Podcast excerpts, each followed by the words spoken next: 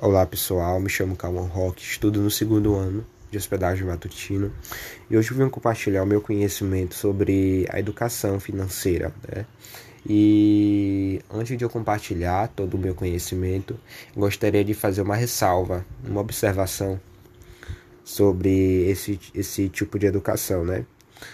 Infelizmente, esse tema que estou abordando hoje não vem sendo bem trabalhado aqui no Brasil por exemplo, não aprendemos sobre finanças pessoais ou até mesmo empreendedorismo nas escolas.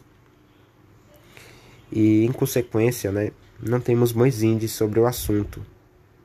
Segundo a Confederação Nacional do Comércio de Bens, Serviços e Turismo, só em janeiro de 2020, 65,3% da população brasileira estava endividada ou seja, mais da metade.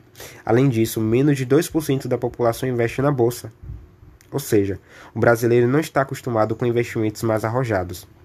Por isso, é importante cada vez mais compartilhar informações de confiança sobre o assunto. Dando sequência ao meu, à minha introdução, né? O que é educação financeira? A educação financeira é muito mais do que apenas saber economizar o dinheiro. Ela consiste em práticas que têm como objetivo trazer qualidade de vida tanto no presente e quanto no futuro. Ela ensina a construir um planejamento financeiro que visa o bem-estar. Assim, você consegue dominar o seu dinheiro e ter mais consci consciência perdão, do que fazer com ele.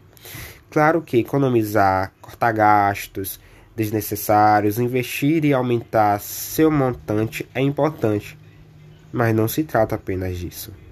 A educação financeira envolve vários fatores, sendo eles financeiros ou emocionais, como se questionar ou se com a compra de aquisição de determinado produto ou serviço realmente é necessário no momento. Assim você pode conseguir controlar melhor dos seus gastos e planejar a vida